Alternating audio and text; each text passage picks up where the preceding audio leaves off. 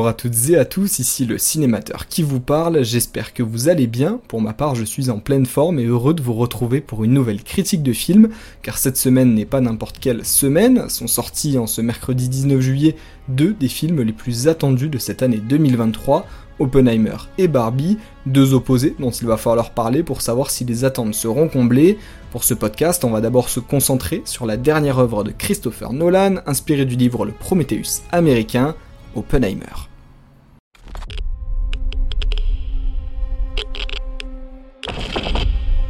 Il s'agit d'une urgence nationale. Détonateur amorcé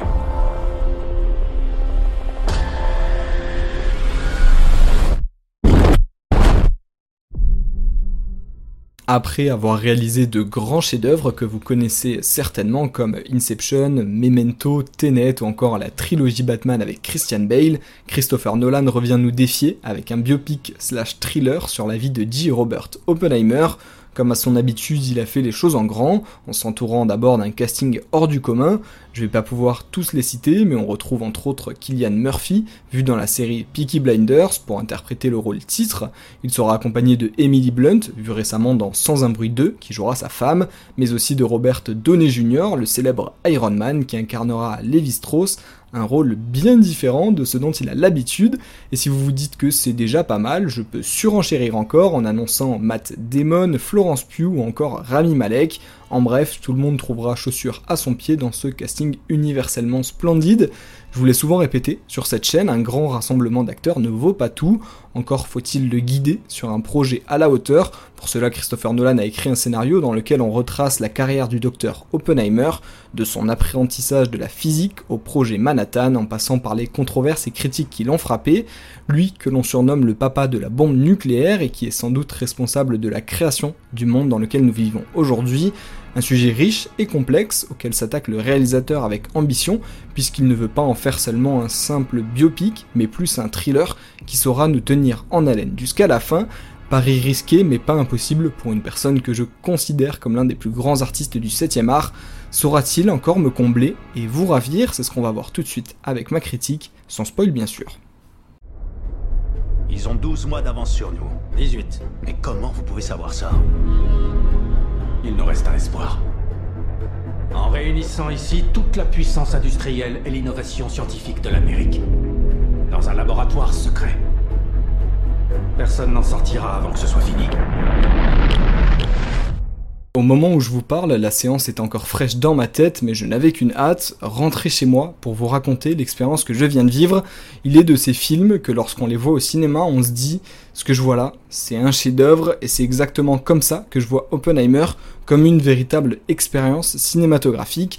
Expérience qui commence par une histoire complexe, qui n'est pas toujours facile à comprendre, on a l'habitude avec Christopher Nolan, et qui ne nous livre finalement ses secrets qu'à certains moments bien précis, quand elle le veut.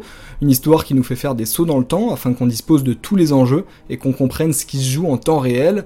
Les grandes lignes de ce qui s'est passé lors du projet Manhattan, projet responsable de la création des premières bombes nucléaires, on les connaît, mais Christopher Nolan arrive à nous faire découvrir un nouveau pan de l'histoire, un nouveau point de vue, en nous faisant prendre conscience de tout ce qu'a entraîné cette invention, même plusieurs années euh, plus tard, de voir un peu euh, les retombées que ça a eu sur la vie d'Oppenheimer, mais aussi euh, sur le monde entier.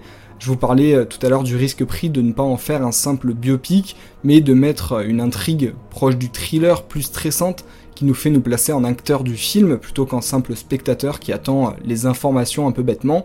Bah, ce pari, pas besoin de le dire, est réussi et rend les 3 heures de l'expérience d'une rapidité folle, on ne s'ennuie pas à un seul moment. Christopher Nolan a toujours su comment faire euh, pour nous raconter des histoires, malmener nos cerveaux, et il récidive encore aujourd'hui, mais rassurez-vous, dans un degré moindre par rapport à Inception ou Tenet.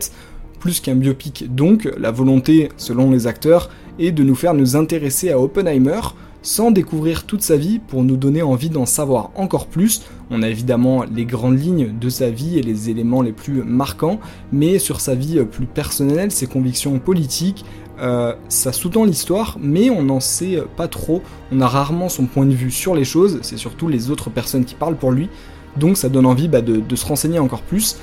Mais ce scénario ne serait euh, quand même rien sans qu'il soit autant magnifié par l'image de ce film. Je vous parle de l'image au sens large. la photographie qui est splendide avec les effets de lumière, mais euh, aussi les décors et les effets visuels. Tout ça a été travaillé, recherché pour donner un aspect le plus réaliste et fidèle possible.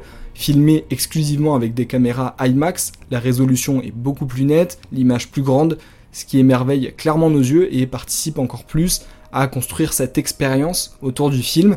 C'est évidemment très bien réalisé, on perd jamais le fil du film, et le montage avec le découpage de l'histoire nous permettent justement de mieux suivre toutes ces sous-intrigues et tous ces personnages, parce qu'avec le casting que je vous ai cité, et encore je vous ai pas parlé de tout le monde, il y a beaucoup de personnages, ils ont tous une utilité ou un rapport avec le personnage qui est intéressant. Donc des fois, on peut se perdre un petit peu, mais ce montage et ce découpage de l'histoire nous permettent de euh, compartimenter et de mieux comprendre quel personnage a eu une influence plus tard dans la vie d'Oppenheimer. Donc de ce côté-là, c'est assez réussi. Et si on s'arrête deux minutes sur les effets visuels, en particulier les effets spéciaux, c'est bien simple, Oppenheimer n'en utilise pas. Tout, du début à la fin, est réel et a été reproduit par l'équipe du film pour un rendu plus fidèle qu'on ressent clairement. Certaines scènes immenses et impressionnantes nous coupent le souffle et nous font ressentir des émotions rares, rarissimes. Une véritable fascination nous prend à observer une gigantesque boule de feu dans un silence pur. Euh, vous comprenez que j'ai été stupéfait de la prouesse réalisée. Et ça s'arrête pas encore, puisqu'on pourrait également euh, souligner, à côté de toutes ces scènes splendides, la composition musicale qui installe une tension pendant tout le film, en arrivant à se faire aussi plus discrète dans des moments graves et silencieux. Et pour finir, dans une expérience comme celle-là, il faut en parler, il nous faut des conteurs, des maîtres dans l'art de nous transporter dans une histoire et de faire qu'on y croit, maîtres comme Killian Murphy, tout simplement bluffant dans son rôle d'Oppenheimer. C'est simple, il lui redonne vie, mais aussi comme Robert Downey Jr. qui s'aventure loin de ses derniers rôles comme Tony Stark pour une réussite indiscutable. Là, je ne parle que, que de ces deux acteurs, parce que c'est vraiment eux qui sont le plus présents et à qui on donne le plus d'importance scénaristique et de champ libre pour le jeu d'acteur, mais tous les autres à côté font un travail fantastique, qu'ils apparaissent 2 minutes ou 20 minutes. Franchement, c'est splendide en tout point. Et c'est justement grâce à tous ces points que j'ai apprécié ce film. Je pourrais vous en parler encore pendant des heures. Pour les critiques et points négatifs, il faut quand même qu'on en parle. Oui, le film est long. 3 heures, ça fait beaucoup. Oui, on peut parfois être perdu par l'histoire. Mais si on arrive à se laisser porter en acceptant que certains enjeux nous survoleront, et qu'on peut pas tout savoir et pas tout comprendre, alors on se rend compte de la chance qu'on a d'assister à un tel spectacle. On apprend des choses, on est ébloui et on retire une morale importante de toute cette histoire, une morale et des enjeux encore très actuels qui nous permettent de prendre beaucoup de recul. C'est plus qu'une recommandation que je vous donne, allez voir ce film et promis, vous ne serez pas déçus. Vous êtes l'homme qui leur a donné le pouvoir d'autodestruction. Or, le monde n'est pas prêt.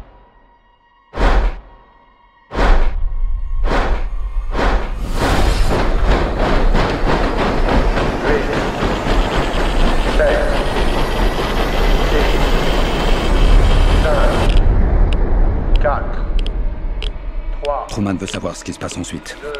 Ensuite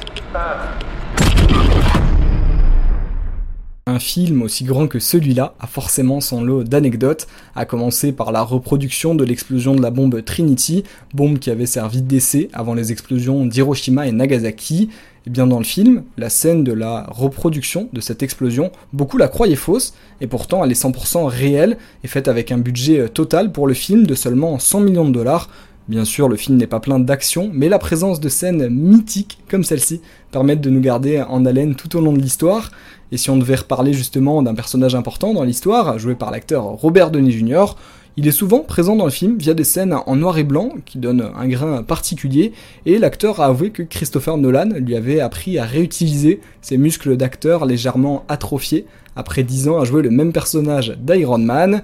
Et si comme moi, après avoir vécu l'expérience Oppenheimer en salle, vous voulez en savoir plus sur l'histoire de l'homme qui a changé le monde, alors je vous invite à lire le livre Le Prometheus américain de Kai Bird, qui a inspiré une partie de ce film, mais commencez d'abord par foncer le voir en salle, IMAX de préférence, ça vaudra le coup promis, et n'hésitez pas à me donner votre avis dans les commentaires de ce podcast, pensez à vous abonner bien sûr pour ne pas manquer les prochains épisodes qui arrivent très bientôt, et d'ici là, je vous dis à la prochaine et portez-vous bien.